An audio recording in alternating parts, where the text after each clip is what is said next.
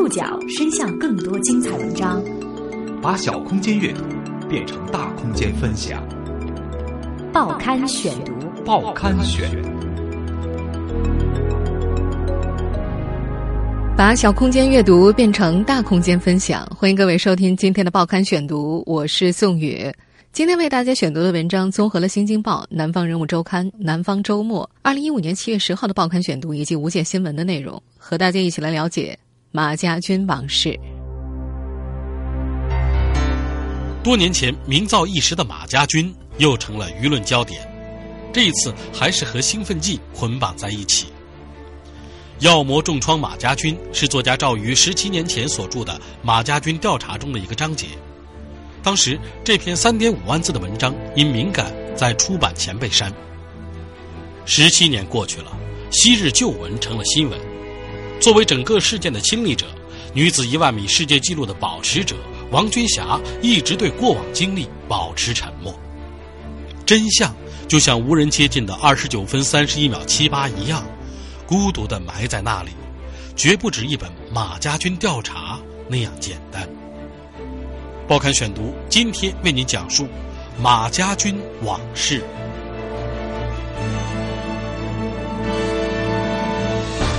一段长达三点五万字的马家军纪实文学被删节部分被挖掘了出来，引发外界的关注。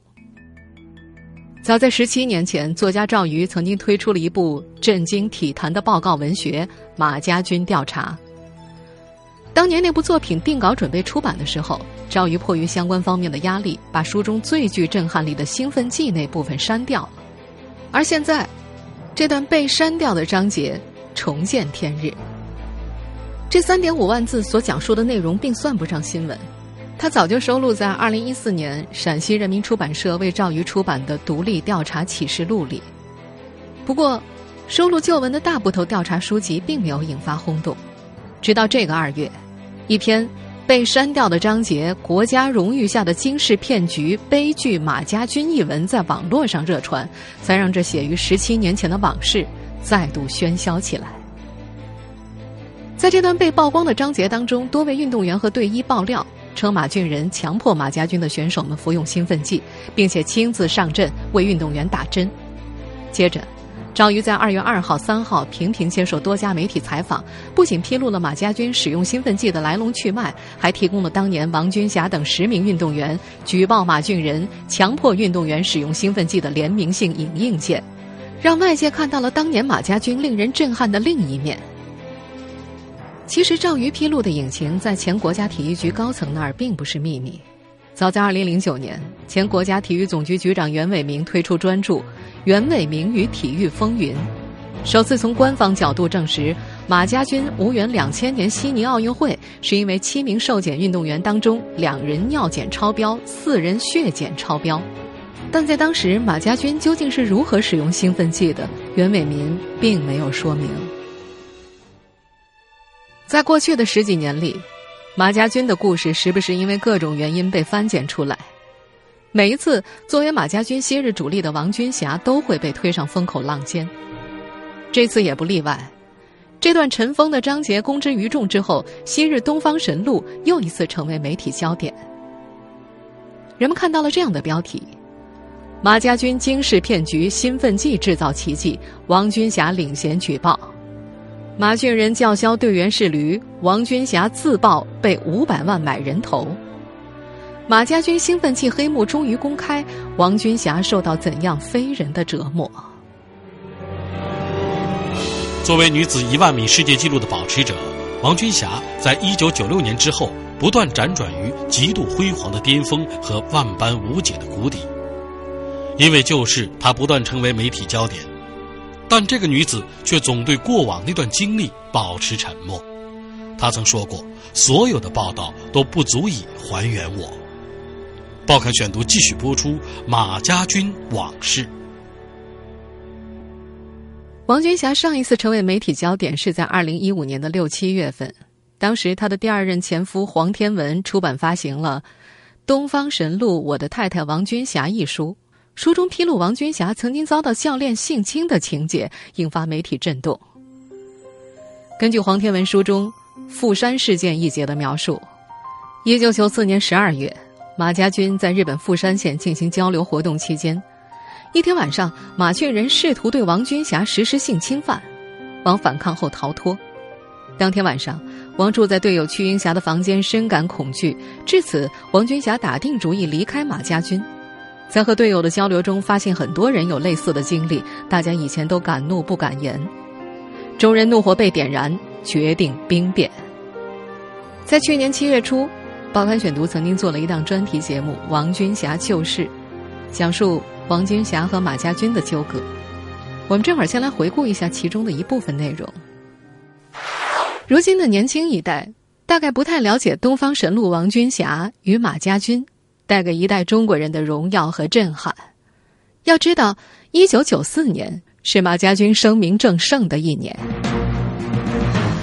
之前一年，马家军的姑娘们把女子一万米、三千米、一千五百米的世界纪录悉数打破。在斯图加特和西班牙，他们掳走了大部分的金牌，甚至银牌和铜牌。在那段时间。马家军这三个字似乎成为中国在世界政治经济舞台上奋起直追的代名词。彼时，全国上上下下正处在学习马家军的热潮当中，这是举国体制登峰造极的标志。看来这仗是不出不行了。中国土生土长的马家军教练连续打破世界纪录。我们现在听到的这个片段出自1994年的春节晚会。小品打扑克，黄宏在台上挥舞着手，昂声说着台词：“告诉他们，不是马家军打了兴奋剂，是马家军给十二亿中国人乃至世界华人打了一针兴奋剂。我们中国总有一天要像马家军一样，跑在世界最前头。”当时全场掌声雷动。不过，或许马俊仁听出了台词当中的逻辑失误。镜头转过来的时候，他一直没笑。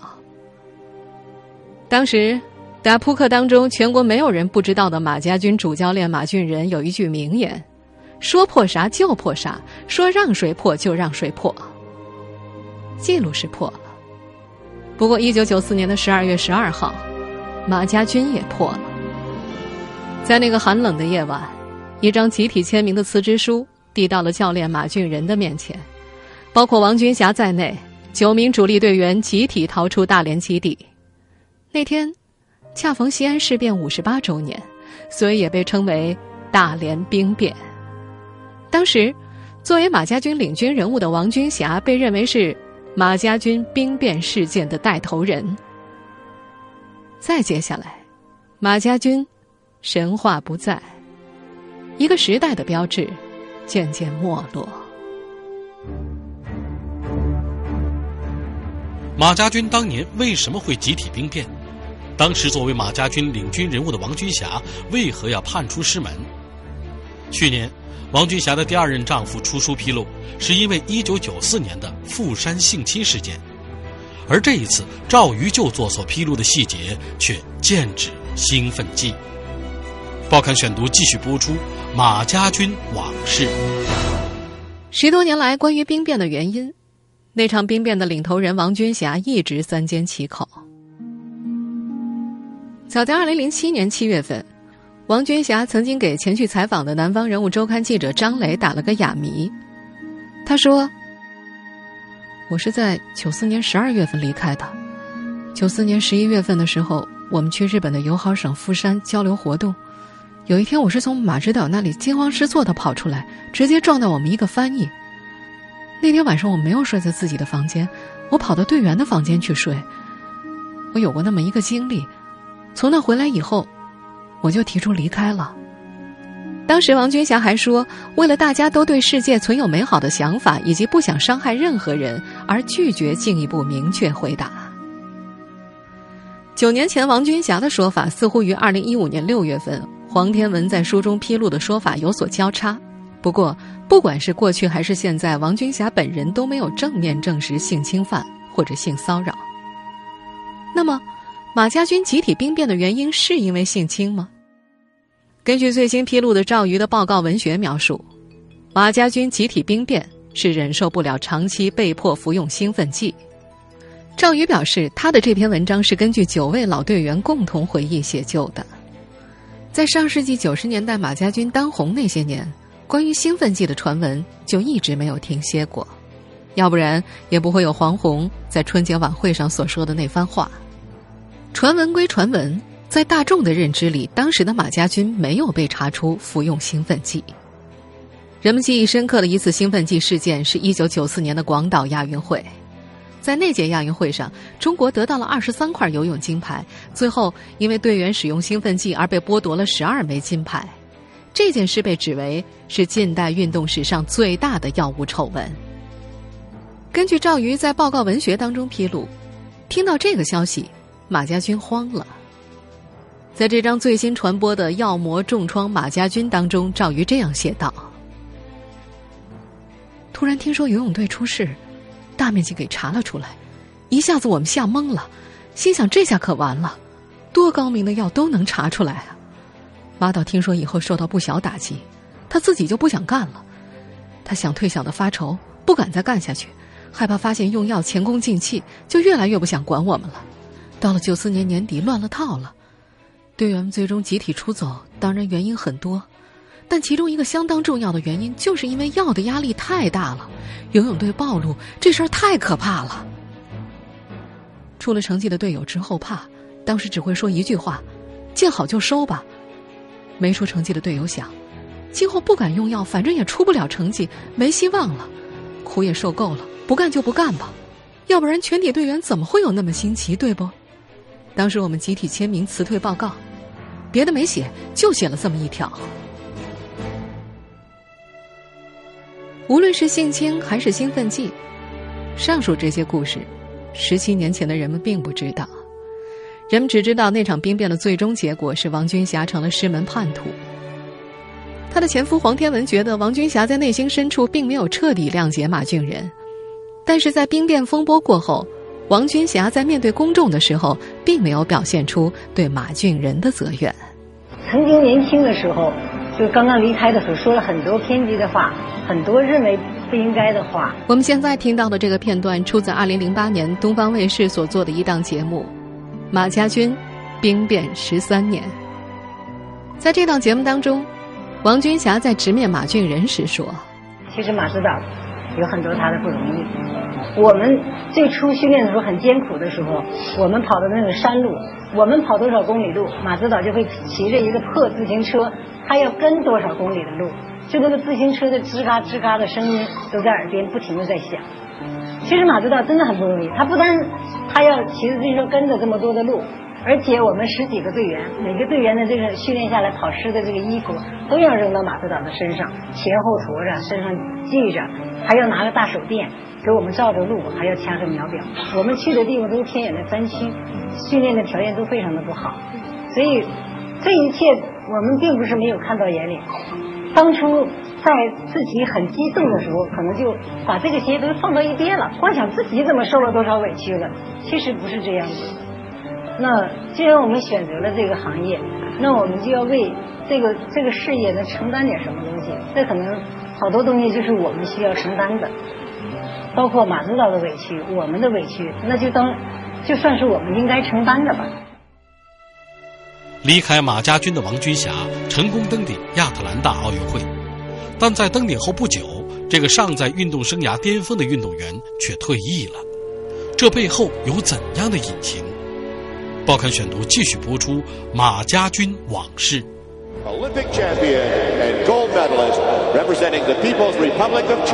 这是一九九六年王军霞在亚特兰大奥运会上夺得五千米冠军的实时录音。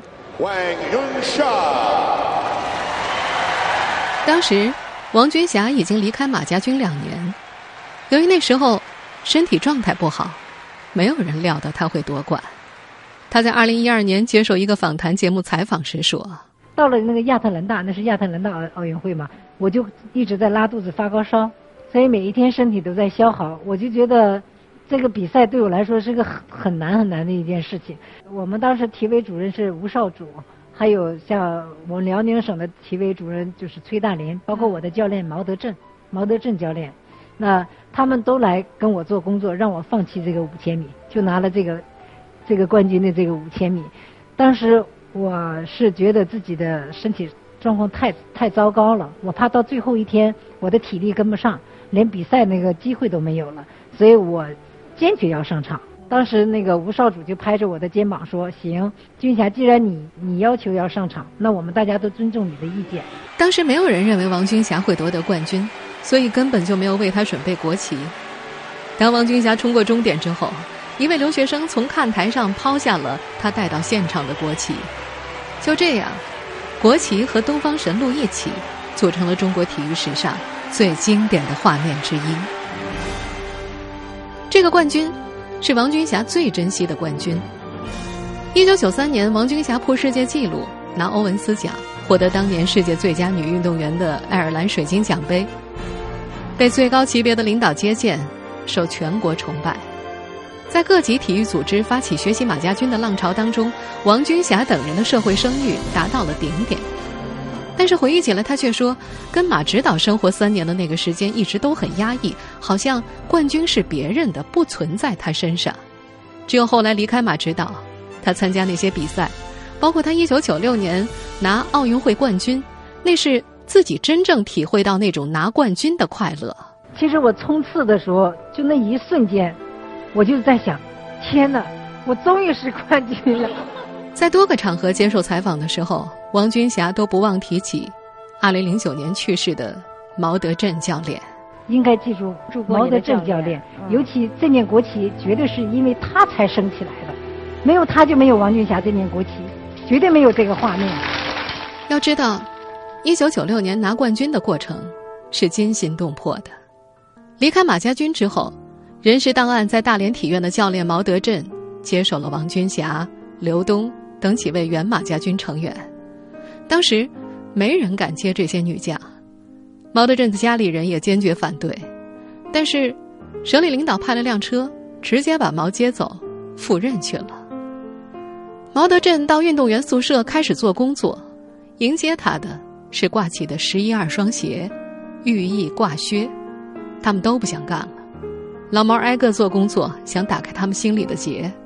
二零零七年。在大连的家中，毛德镇接受《南方人物周刊》记者张磊采访时说：“当时王军霞，我感觉他自己的神经系统不是太好，看人眼睛都不眨巴，你问他叫他，他都不知道。他那个思想吧，就特别集中。从我的感觉说，对他们就不能从深层上去追问和了解，就像受到刺激比较深一些，想问题特别专注。”为了解决王军霞的问题，毛德任做了很多工作。第一步是入党。毛德任觉得政治觉悟提升了，可以使王军霞的思想不至于滑下去。在这位老教练看来，因为王军霞的年龄小，路还长，将来要在中国工作，最起码要解决政治上的问题。而当时的王军霞对于前途并没有什么规划，今天活着不管明天，老念叨着自己是个不可救药的一个人。毛德镇把入党视作拉人进步的良方，他自小受党的培养，牢记恩情。可是，在一九九六年，毛德镇带着王军霞从亚特兰大载誉归来之后，他被迫退休了，远走广东某体校工作。某日收到一份留党察看的处分书，事前他没有得到任何知会，处分的理由跟跨省工作有关系，还提到他不参加党组织活动。当然，这些都是后话了。成为王军霞他们的教练之后，毛德镇当时的工作重点有两个：抓成绩，重营养膳食。训练当中的困难不用多说，场外的困难就更多了。他们将备战地改换到了南京，因为那时时常有人到场地里无理取闹，不让训练。毛德镇采取了各种防范措施。王军霞、刘东等人跑步的时候，会有男队员在周围保护。毛德镇亲自看着，给队员们熬汤、熬中草药，害怕有人动手脚。他甚至在枕头底下放着把匕首防身。王军霞和毛德镇在大连的亲人都收到过花圈或者威胁信件，他们不肯猜测这些不明物体的来源。承受着巨大压力来到亚特兰大的王军霞，作为唯一一个兼项中长跑运动员，在发烧。拉肚子的情况之下，靠强大的心理素质拿下了五千米冠军、一万米的亚军。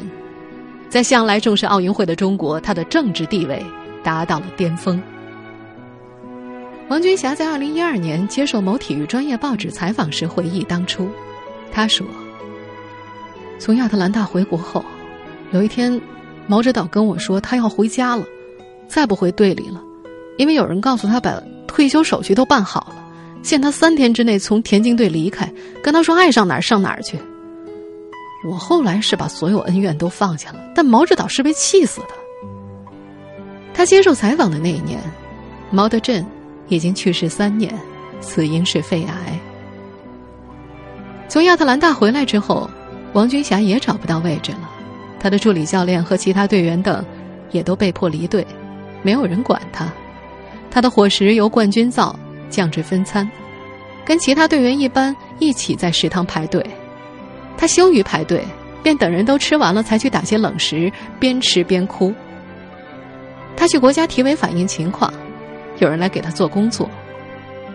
马指导那里啊，就是一个梯队，口号就是备战悉尼、雅典和零八奥运会。王军霞后来说：“是保一个王军霞，还是保一个队？答案一目了然。我理解他们的选择，所以选择放弃。”再接下来，王军霞悄无声息的退役了，没有任何正式的退役仪式。甚至没有相关说明。二十三岁之后，他就再也没有参加国际大赛。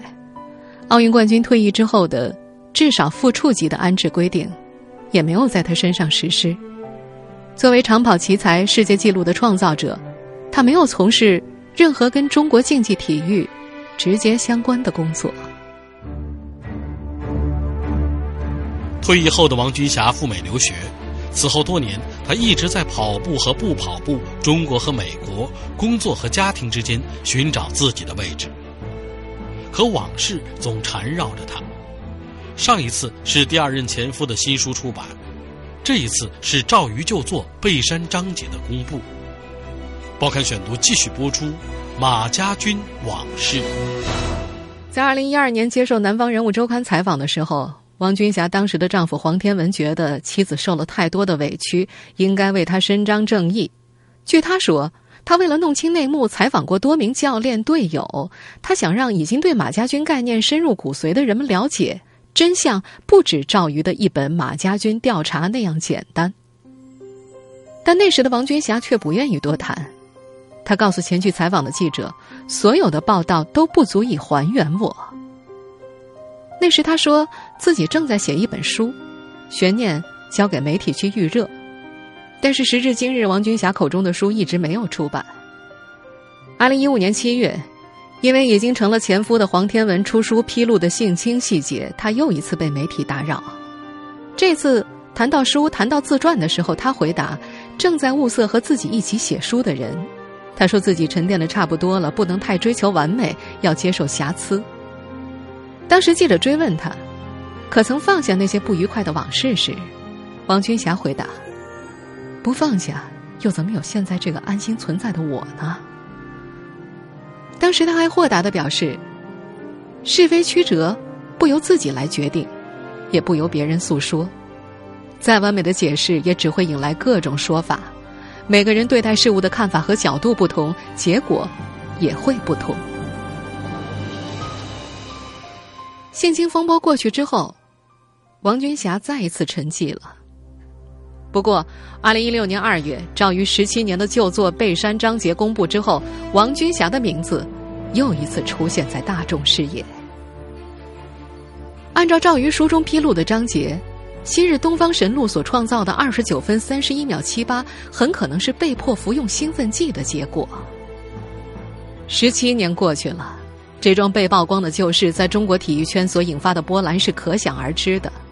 我们尚不清楚这波舆论热潮会不会让王军霞的自传计划加速。也许在不久的将来，人们将会看到这位事件亲历者笔下的马家军旧事。当然，事件中另外一位重要当事人马俊仁的声音，到目前为止我们也还没有听到。事情发展到这一步。这桩旧事已经不单单是马俊仁、王军霞等一众马家军旧将的私事。人们更想知道，在接下来，中国体育界甚至世界体育界将会如何应对这一深藏十七年的惊天大秘密。华东政法大学法治新闻研究中心研究员石飞克表示：“马家军这十几年来一直疑点重重，公众从来没有得到过靠谱的真相。现在就凭一篇老旧报告文学的若干章节就全盘否定马俊仁，我觉得也不靠谱。他觉得靠谱的办法就是不再拿意识形态和国家形象、国家秘密的帽子压人，彻底开放媒体调查。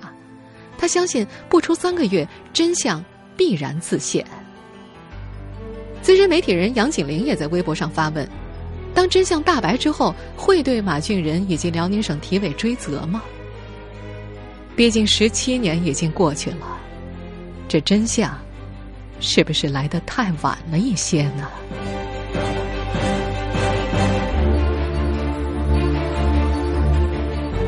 听众朋友，以上您收听的是《报刊选读》，马家军旧事，我是宋宇。感谢各位的收听。今天节目内容综合了《新京报》《南方人物周刊》、央广《南方周末》二零一五年七月十号播出的《报刊选读》以及《无界新闻》的内容。收听节目复播，您可以关注《报刊选读》的公众微信号，我的微信号码是《报刊选读》拼音全拼，或者登录在南京 APP 和喜马拉雅 FM。我们下次节目时间再见。